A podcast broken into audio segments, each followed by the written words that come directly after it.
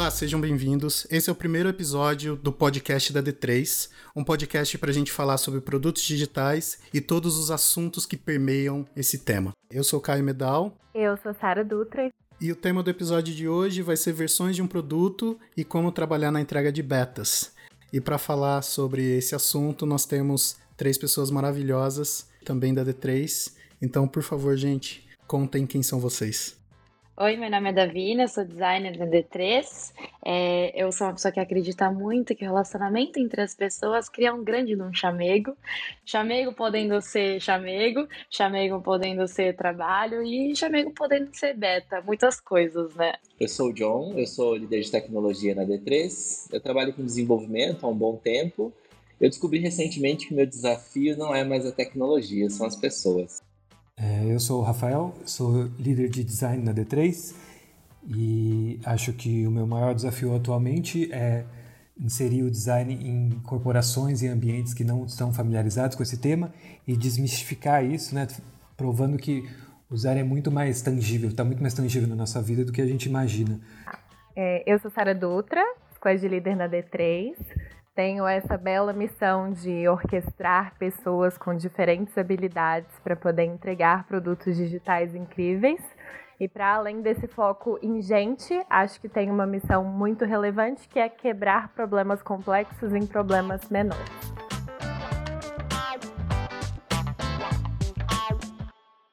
Pessoal, antes da gente entrar no nosso tema de hoje, eu acho que é muito importante a gente contar para quem está com a gente o que, que é a D3. E eu acho que ninguém melhor do que, do que o Rafa, que está ali quase desde a da fundação, para contar um pouquinho para gente o que, que é a D3. Boa. Bom, a D3 tem 17 anos, dos quais eu devo fazer parte disso uns 12 ou 13, eu já nem conto mais, que eu acho melhor parar. É, né, o João e o Edson, que são os fundadores da D3, sempre foram muito inquietos e sempre tiveram uma paixão por design e tecnologia. Então eles começaram a D3 para construir esse lugar que fosse um, um lar de entusiastas para pessoas que gostassem de trabalhar né, nesses dois pilares e para trabalhar de um jeito que fizesse sentido para eles. Acho que isso sempre foi a premissa da D3. Assim. A gente quer criar uma empresa que faça sentido para a gente. 17 anos na internet, dá para imaginar que muita coisa mudou né? nesse período e a gente se reinventou várias vezes. Então a gente lá no começo fazia e-commerces para pequenas lojas, depois a gente passou é, numa fase de trabalhar com publicidade, com grandes agências, ajudando eles a construir é, campanhas e ações é, feitas digitalmente. Depois a gente tentou criar nossos próprios produtos, né, iniciativas é, para a gente fazer do jeito que a gente acreditava os nossos próprios produtos, a gente também teve uma fase mais experimental, onde a gente começou a trabalhar com instalações físicas, trabalhar em parceria com artistas, criando projetos mais experimentais. E aí a gente resolveu voltar assim para o nosso core e fazer o que a gente acredita que a gente faz de melhor e o que a gente ama fazer, que é criar produtos digitais e ajudar em grandes empresas a criar esses produtos. Então é o que a gente tem feito desde então. Boa, Rafa, muito obrigada. Eu acho que para além desse core que você disse, que é a criação de produtos digitais que resolvem a vida das pessoas e que estão aí presentes no nosso dia a dia, a D3 tem uma missão que é muito importante, ao meu ver, que é libertar o mundo da opressão do desnecessário.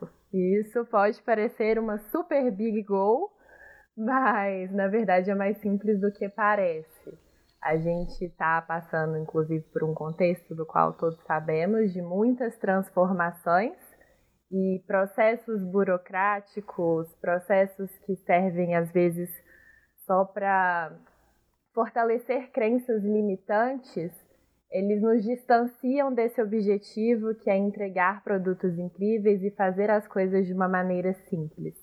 Então, tirar esse obstáculo de tudo o que é desnecessário, tudo que nos afasta desse objetivo, que é construir produtos incríveis, está dentro dessa missão aí da D3.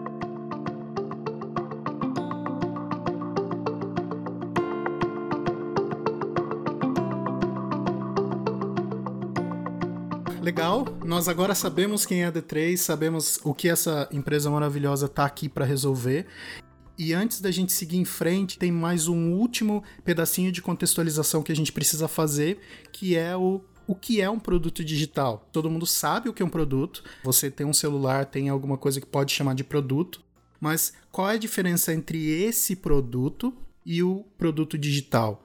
Acho que o Rafa tá com essa na ponta da língua aí. Caramba.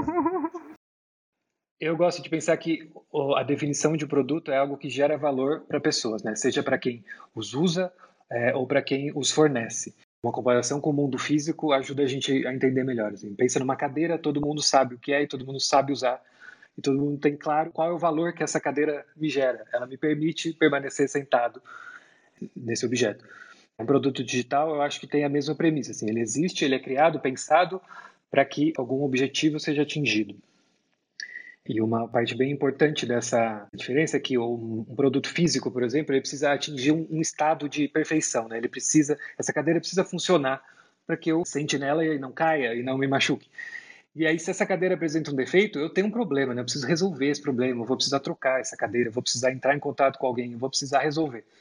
Um produto digital, ele consegue estar na mão de pessoas, está gerando valor minimamente que seja, né, para um grupo menor ou um valor muito reduzido ainda que seja, mas ele consegue estar direto com o usuário final, enquanto ele passa por uma série de estágios incrementais. Tem um senso menor de perfeição, é, é um senso de que as coisas não estão incompletas, elas estão em processo de incrementação.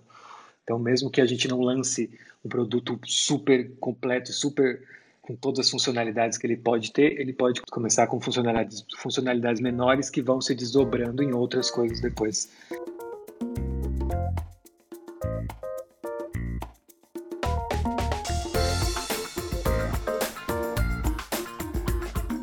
E isso é perfeito, né? Porque você já trouxe para o nosso tema de hoje. Sara, quer fazer aquela introdução sobre o nosso tema e a gente partir para a discussão?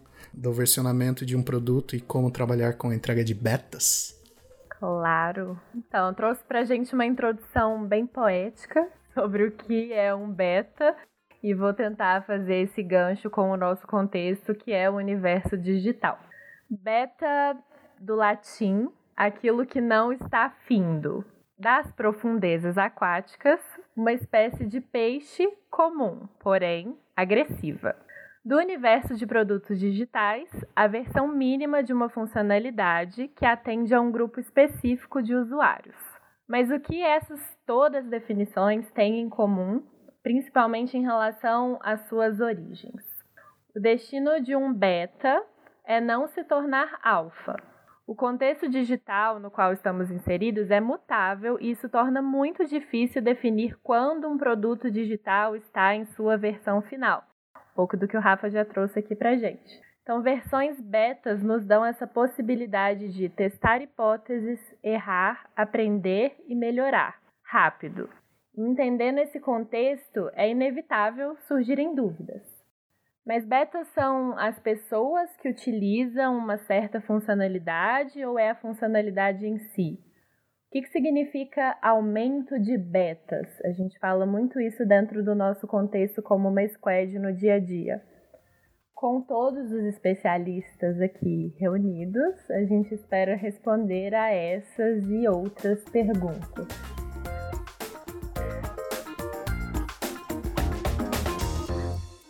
On the beat, drop, drop, drop for rap, the beat, drop on drop for rap, drop on drop the beat, drop, drop, drop for drop for the beat, for rap. Beleza, a gente já sabe que precisa de beta, mas assim, como é que a gente chegou nisso? O que que a gente enfrentou nesse universo de produto digital para entender que a gente precisava de beta?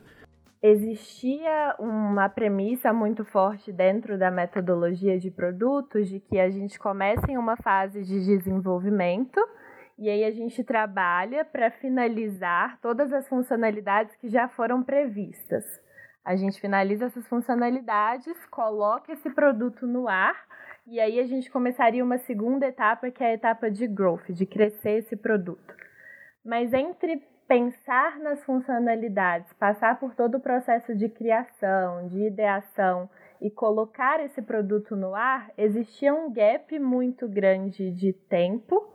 E essas hipóteses que foram levantadas lá no início para resolver os problemas através desse produto poderiam perder o timing se esse tempo fosse muito longo entre pensar em qual é a hipótese que resolve o meu problema, desenvolver esse produto, publicar e coletar feedbacks com os usuários. E se a gente fosse esperar esse ciclo se completar para todas as funcionalidades de um produto, para aí sim começar a incrementá-los, isso geraria um gap muito grande de comunicação com o usuário, na minha visão, assim, o principal problema disso.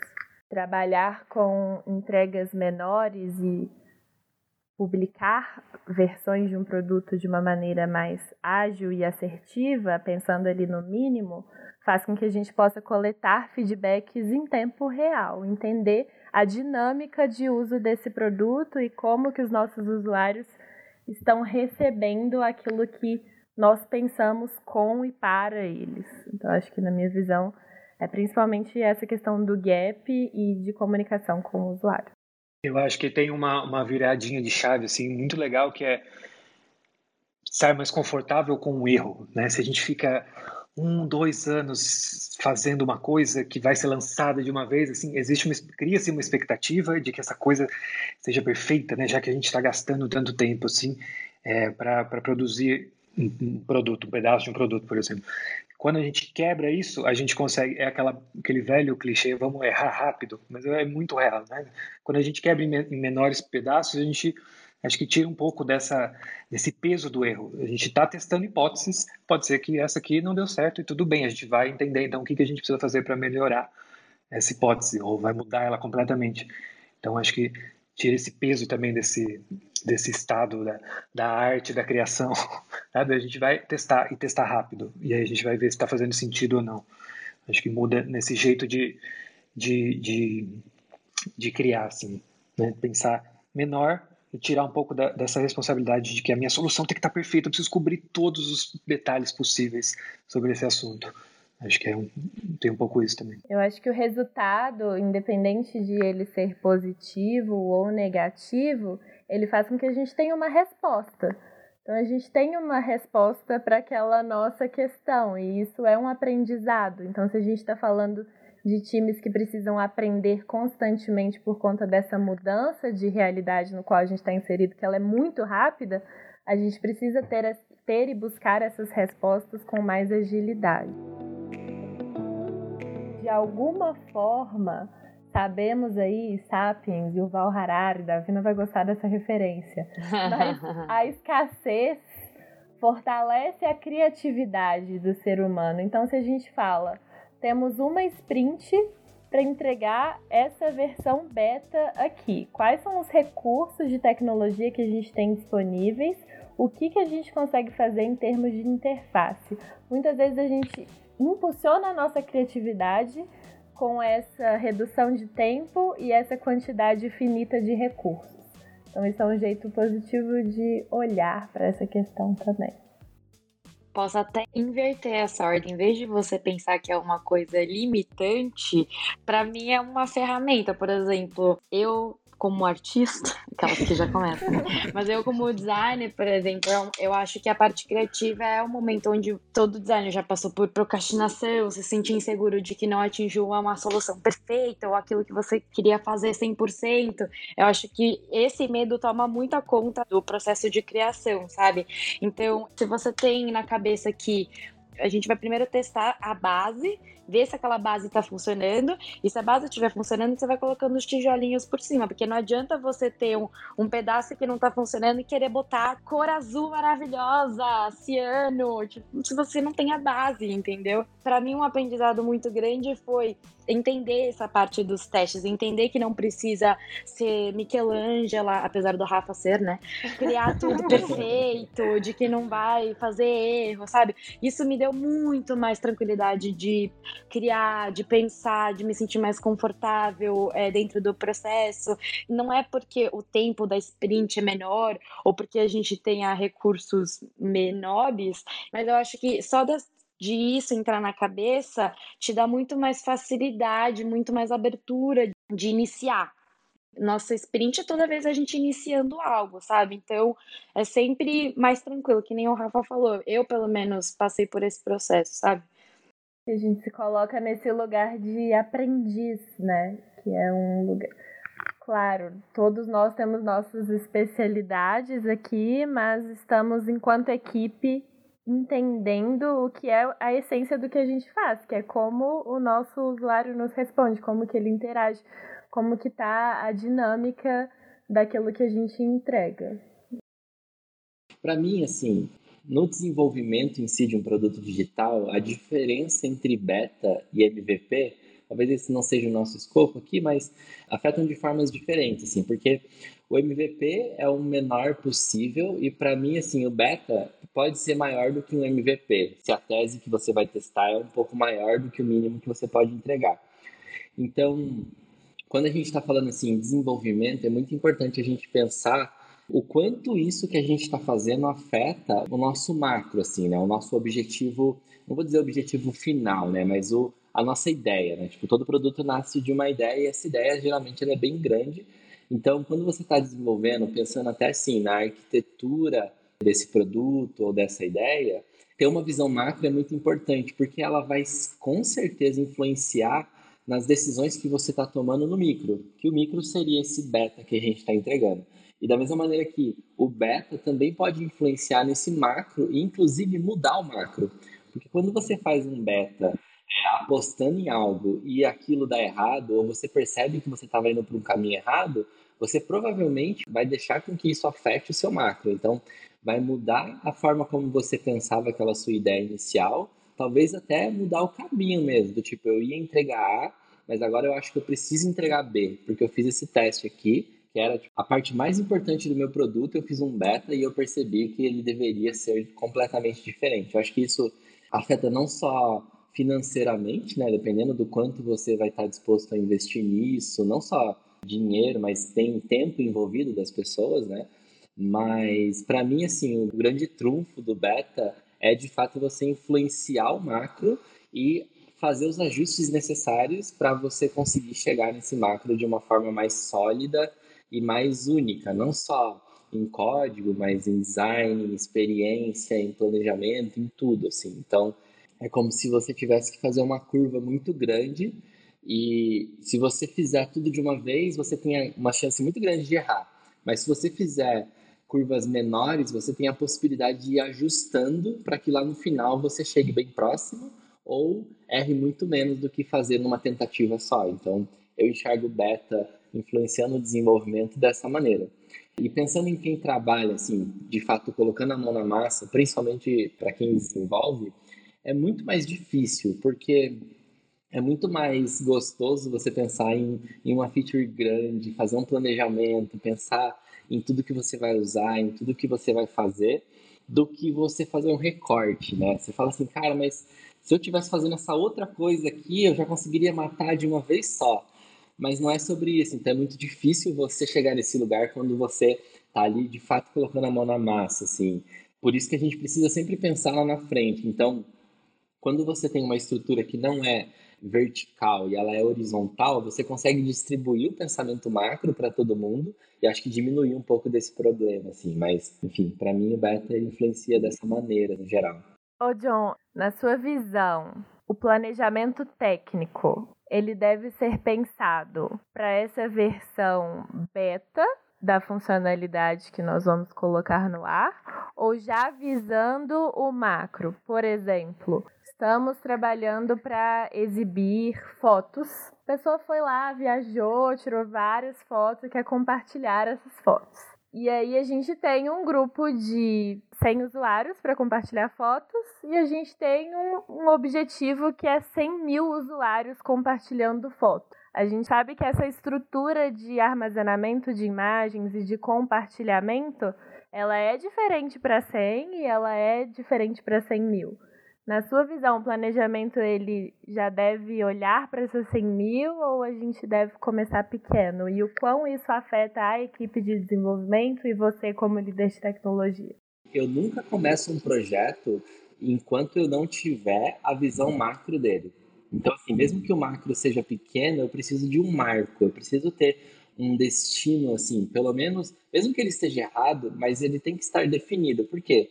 Essas decisões menores, elas, como eu falei, elas precisam ajustar essa curva e não definir o tamanho dela. Ou seja, se você não tiver uma visão macro, dificilmente você vai fazer é, ou vai tomar boas decisões micro, porque você não sabe para onde você está ajustando.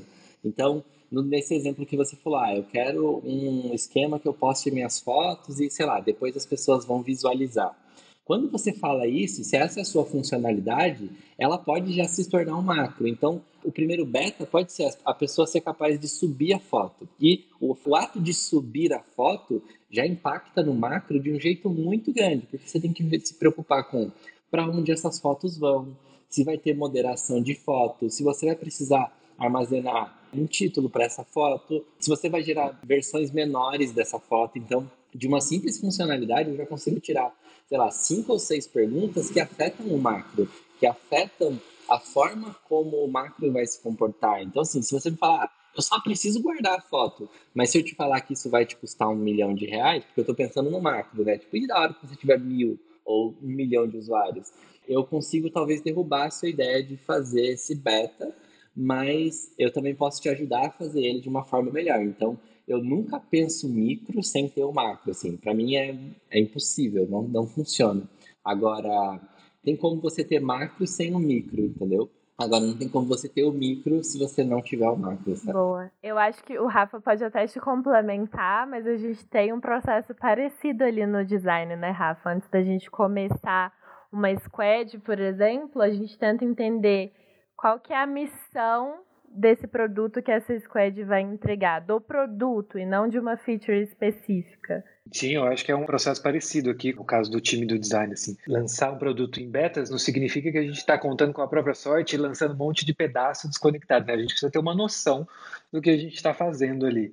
No começo existe essa fase de entender qual a nossa missão aqui, né? entender qual é o nosso problema, o que a gente quer resolver, entender um macro de como a gente acha que a gente vai resolver esse problema. Isso significa, às vezes, fazer um protótipo ali um pouco navegável, mas a gente não vai chegar em todas as respostas necessárias para todas as funcionalidades possíveis. A gente vai ter um, aquilo serve como um norte para a gente, para a gente lembrar o que a gente está fazendo. E aí a gente quebra isso em pedacinhos para construir isso desse jeito mais rápido. A gente podia tentar pensar assim: a gente está construindo um aplicativo de delivery de comida. E aí eu vou aqui planejar, ainda pensando no design, né, que vou ter uma listagem de restaurantes, a outra funcionalidade vai ser seleção de pedidos né, do cardápio, a outra funcionalidade vai ser o carrinho, onde eu olho quais pedidos eu fiz, e a outra vai ser o pagamento. Então esse é o, um protótipo aqui do meu produto que eu preciso para resolver algum tipo de problema.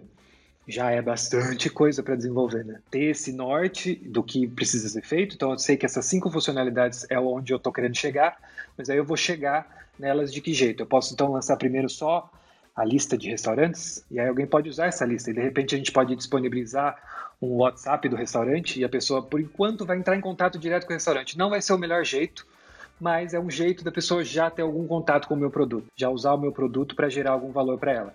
Pode ser que não seja o ideal, pode ser que não seja o melhor do mundo, mas ali, num recorte menor de tempo, é a solução que vai gerar esse valor para a gente mais rápido.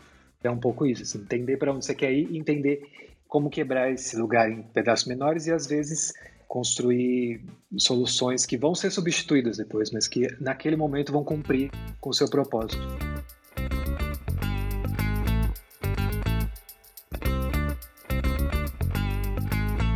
Duas questões então que a gente pode pontuar aqui.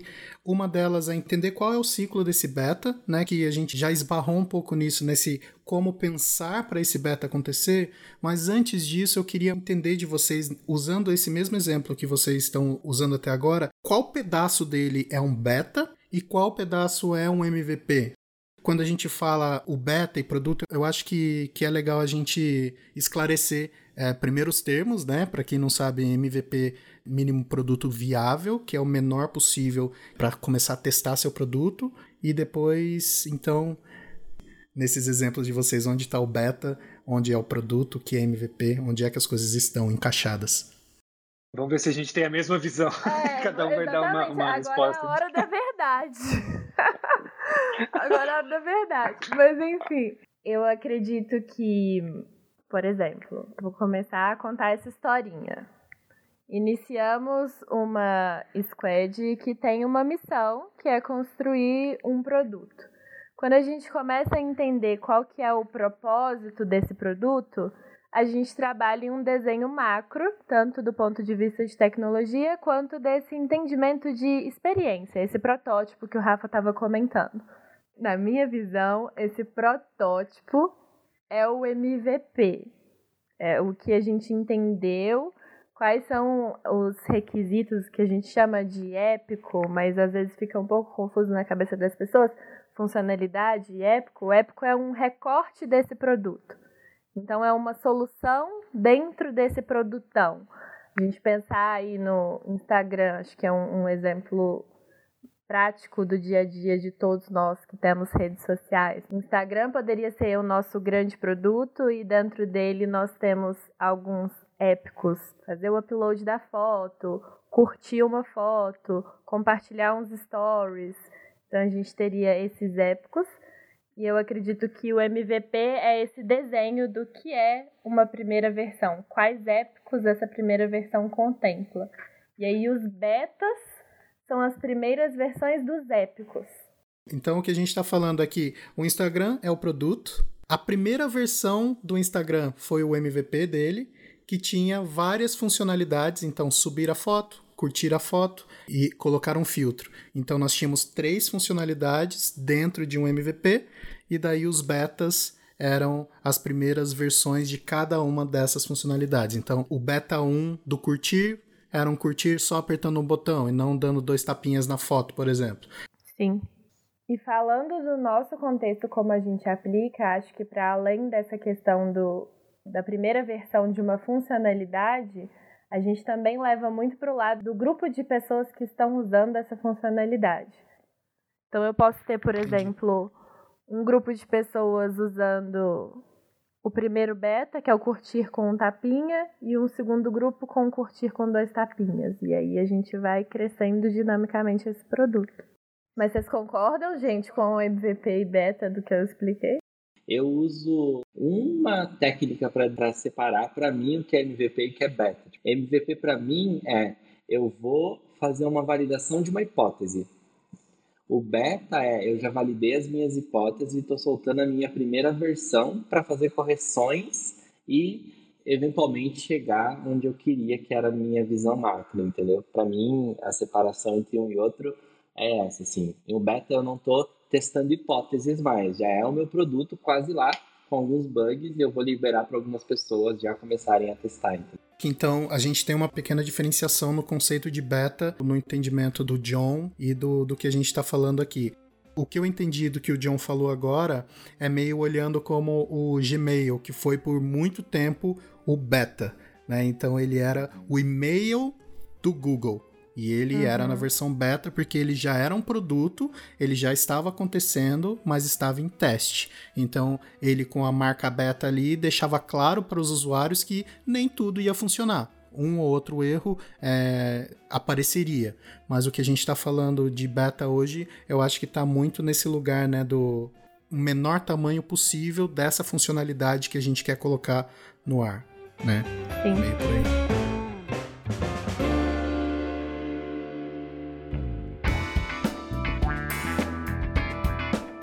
E qual é o ciclo de um beta?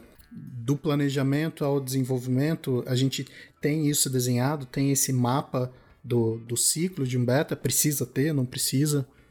É um pouco da historinha que eu estava contando, então a gente começa entendendo qual é a missão desse produto, por que, que esse produto existe. A partir disso, a gente faz esse desenho com qual é a versão mínima desse produto, quais funcionalidades ele contempla, quais problemas estamos resolvendo. E aí, dentro dessa versão mínima, a gente consegue entender quais seriam os nossos betas.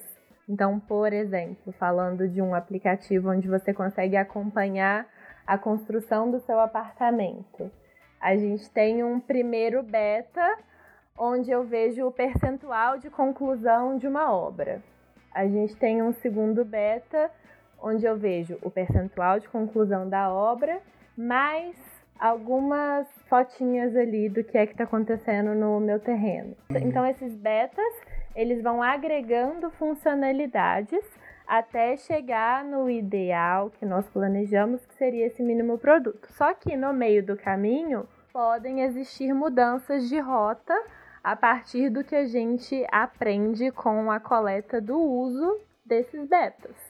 Então acho que tem um pouco disso, assim, mas falando especificamente do beta, vamos construir o beta 1, que é visualizar o percentual de, da construção do meu apartamento. Então a gente vai fazer o entendimento desse problema. Por que, que é importante? É realmente o percentual que entrega valor? O que, que vem por trás disso?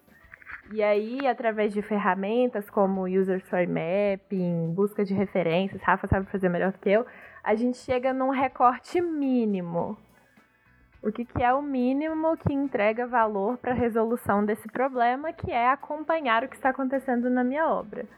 E esse recorte mínimo é muito importante que ele seja feito de uma forma multidisciplinar. Então a gente vai entender com o cliente quais são todos os dados que a gente já tem, não ignorando esse histórico que eles têm em relação ao problema, quais são todos os serviços e, e recursos de tecnologia que a gente tem. E a partir dessa coleta desses insumos e entendendo qual que é o mínimo do nosso beta, a gente parte para a construção dessa experiência, para o desenvolvimento, para o teste, a homologação, quando a gente envolve pessoas de negócio, e a publicação. E aí a gente entende, junto com a área de negócio do cliente, qual seria o grupo de usuários que vai começar a testar. Então faz mais sentido a gente disponibilizar essa visão para pessoas que estão no início, que acabaram de comprar um apartamento a gente vai entender um pouco desses filtros também dentro do processo de planejamento de um beta. Fazemos esse processo de planejamento, desenvolvimento, teste, publicação. A gente vai passar para a próxima feature para que a gente construa esse beta 2, mas de alguma forma a gente continua olhando para o que nós temos de insumo em relação ao beta 1. Então, enquanto a gente está desenvolvendo o Beta 2, que traz uma funcionalidade a mais, por exemplo, a gente está pensando em como aumentar o Beta 1, principalmente em termos de quantidade de usuários, e vendo se precisa ser feito alguma melhoria neste caminho. Entendi. E quando você fala de construção, a gente está falando desde layout até o desenvolvimento em si, né? É tipo é a ideação, criação das interfaces, layout, desenvolvimento do front e do, do back-end. Esse é o pedaço de construção que você se referiu. Entendi.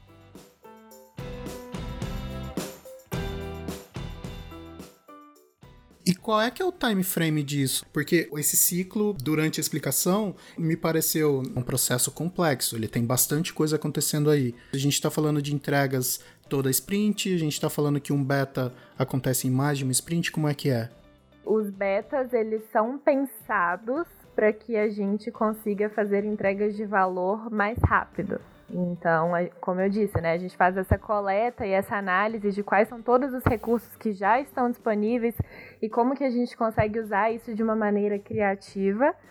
Então, acredito que entendendo o problema macro que esse produto resolve e chegando nessas versões de beta, então tendo esse período inicial de planejamento do macro, que ele sempre vai ser necessário, esse período de start, a gente consegue pensar em todo esse ciclo que eu estou dizendo de criação, ideação, desenvolvimento, teste, homologação, publicação, em entregas dentro de uma a duas sprints. Que no caso, pensando em sprints quinzenais, né? Seria um período aí de 15 a 30 dias. É, eu acho que talvez seja até legal a gente trazer esse conceito de sprint e squad, né, que a gente já falou algumas vezes. Se a pessoa ficou até aqui com a gente sem saber o que é esse tema, pelo menos deixar claro, sprint é o time frame que a gente trabalha. Então, é o ciclo de tempo em que a gente vai trabalhar uma funcionalidade, uma entrega. Então, a gente conta o tempo em sprints. E squad é o time que vai desenvolver o projeto.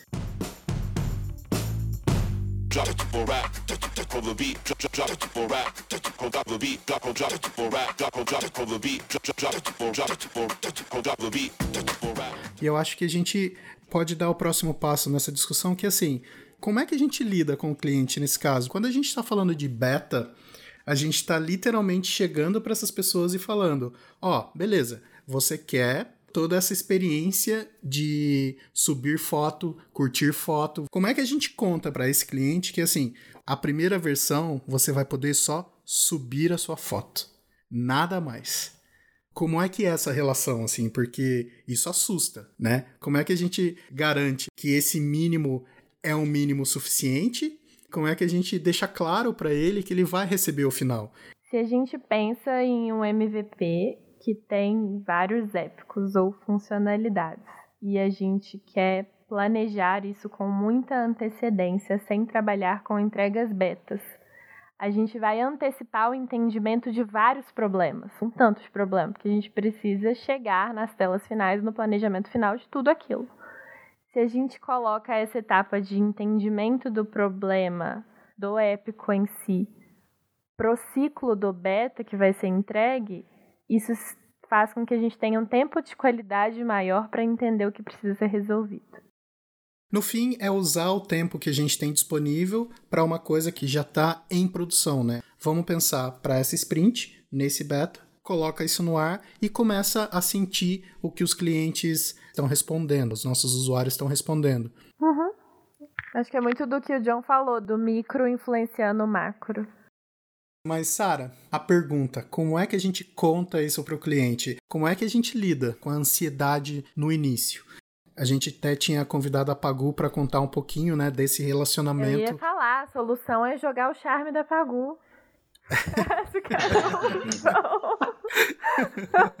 a.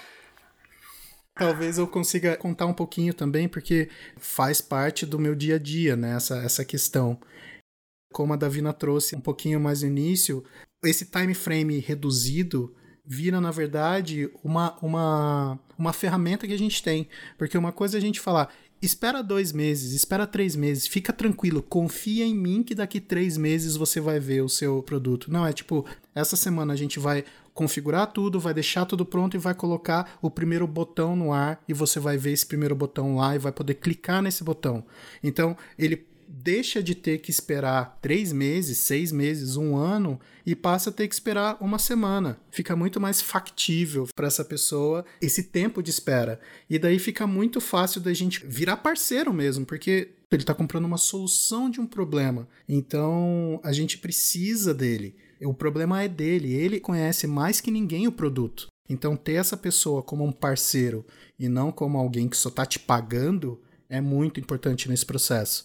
Trazer o beta ajuda nesse lugar também, né? Então, é, mas eu não respondi a pergunta, que é como fazer isso, porque não tem uma regrinha de como fazer, mas essa questão da gente olhar para a menor entrega possível e colocar o mais rápido possível no ar ajuda muito. Ah lá, Caio, você respondeu o que você estava propondo.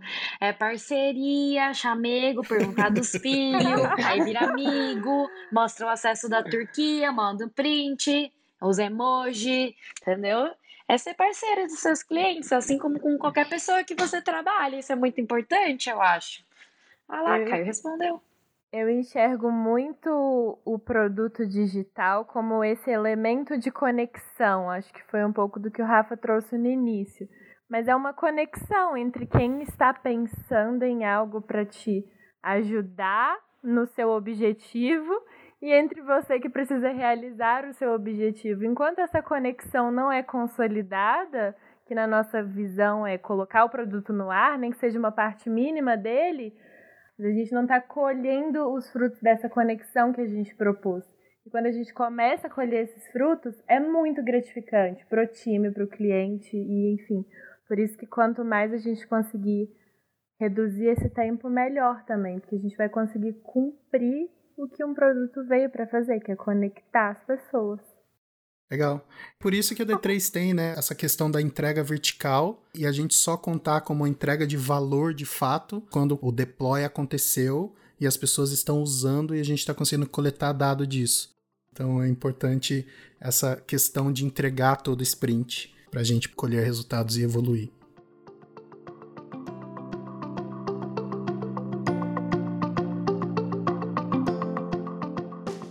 Bom, então agora que a gente já entendeu como a gente consegue entregar para o nosso stakeholder e para o nosso usuário esse produto, eu acho que a gente pode fazer essa conclusão. Então, Sara, nesse seu jeitão poeta, traga para gente uma conclusão para a gente fechar e encerrar esse podcast. Que responsabilidade, hein, Caio? Eu acho que assim como um beta não tem o seu fim, a gente não deveria ter uma conclusão. Tô brincando. É... Acredito que a gente bateu muito na tecla sobre o quão importante é o produto entregar valor para o usuário final, que é quem a gente está pensando, tanto cliente, empresa que nos contratou, como nós, equipe, designers, desenvolvedores, makers, planejadores. A gente está sempre pensando nessa entrega para o usuário final. E trabalhar com versões betas permite que a gente faça essa entrega tanto com mais agilidade quanto com mais assertividade, porque enquanto está na nossa imaginação, naquilo que a gente acredita ser o melhor para o usuário, a gente não consegue comprovar de fato. A gente precisa que essa experiência seja desfrutada e versões betas, versões mínimas nos ajudam nesse desfrute. Acho que é isso. Maravilha, Sara. Eu acho que é isso mesmo. Queridos, obrigado demais. Valeu mesmo por fazerem isso acontecer. Eu acho que já era uma vontade que a gente tinha há muito tempo. E agora, com esse primeiro, a gente já vai aprender várias coisas. Então, obrigado mesmo por estarem conosco até nove da noite. obrigado a vocês. vocês pelo convite. O prazer é nosso, Kai, de fazer parte desse Beta 1 Podcast. A gente regrava em inglês agora?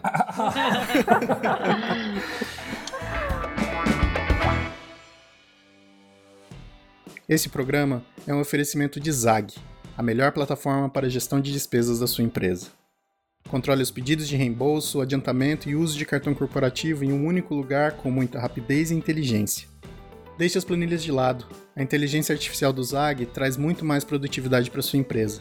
Acesse agora mesmo zagapp.com.br e crie a sua conta gratuita.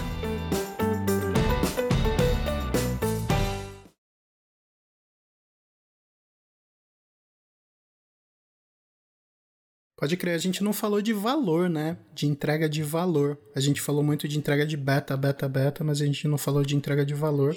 Eu acho que pode ser um tema de um outro podcast, porque tem muito o que conversar sobre isso também, né? Você falou, é, a gente não falou de valor, eu achei que você ia falar, tipo assim, dos nossos salários como podcasters. eu aceito em forma de vinho. Quanto a mais vai vir no meu bolo? Eu aceito em garrafa de é, vinho. Aceito, aceito super. Boa.